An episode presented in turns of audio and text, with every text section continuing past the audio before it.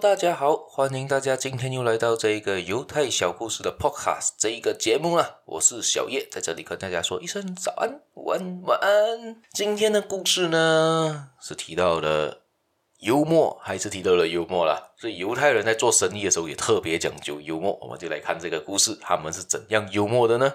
劳布这一个人物啦。他做生意的时候缺少资金，于是他打算他找他的一个朋友叫格林借一点钱来度过这个难关。生意周转上有一些问题吧，所以他就他他就还是对着他这个朋友说：“哎，bro，老朋友，哎，我最近我的手头有点紧，哎，你可以先借我一万美元嘛，给我顶一下啦，我过了就没有问题了嘛。”那个朋友啊，这格格林就回他说：“哎，bro，没有问题了，不必客气，你要借多久？”然后这一个。劳布呢，就对着这个他这个好朋友这个格林说道呢，因为他知道这个格林是犹太人，而且是属于放高利贷的一个犹太人，他会借我钱，但是他利息应该也不低啊。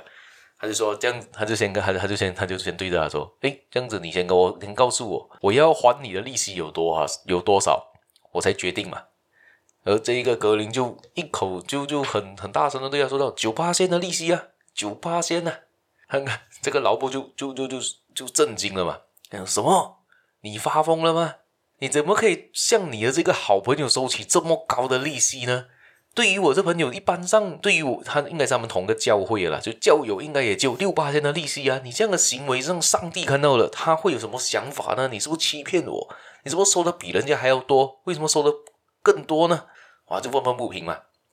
而这格林呢，对他说道：“上帝不会有讲什么想法的。”因为哦，上帝从天上看下来的时候，九刚好长得像六啊，所以他不会知道的。所以以这故事来看呢，我觉得，嗯，你要跟犹太人借钱要三思啊，因为给我感觉上就是他们是一个为自己利益着想的一个人，而尤其是这个格林先生，这格林他根本就是一个我们现在说的话的，就是一个吸血鬼啊。哇，借钱你想象一下，我今天借一块，借一借一块钱，我花六六毛钱。我跟他借一百块，我要还他那 那个那个那个九块哦，非常非常的高的一个利息啊。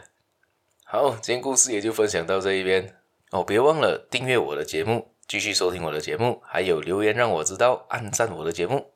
我们下一期节目再见啦，拜拜。